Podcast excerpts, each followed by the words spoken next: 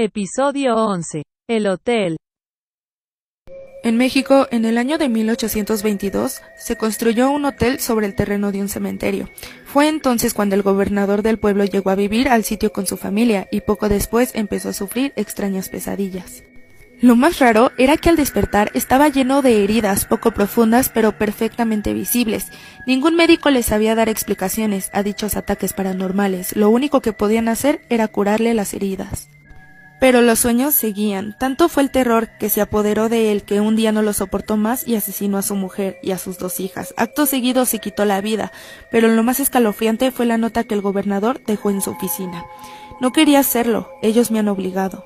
Al día siguiente se desató un incendio en el hotel en el cual hubieron dos sobrevivientes que afirmaban haber visto cuerpos de desconocidos y sin rostro entre las llamas del fuego.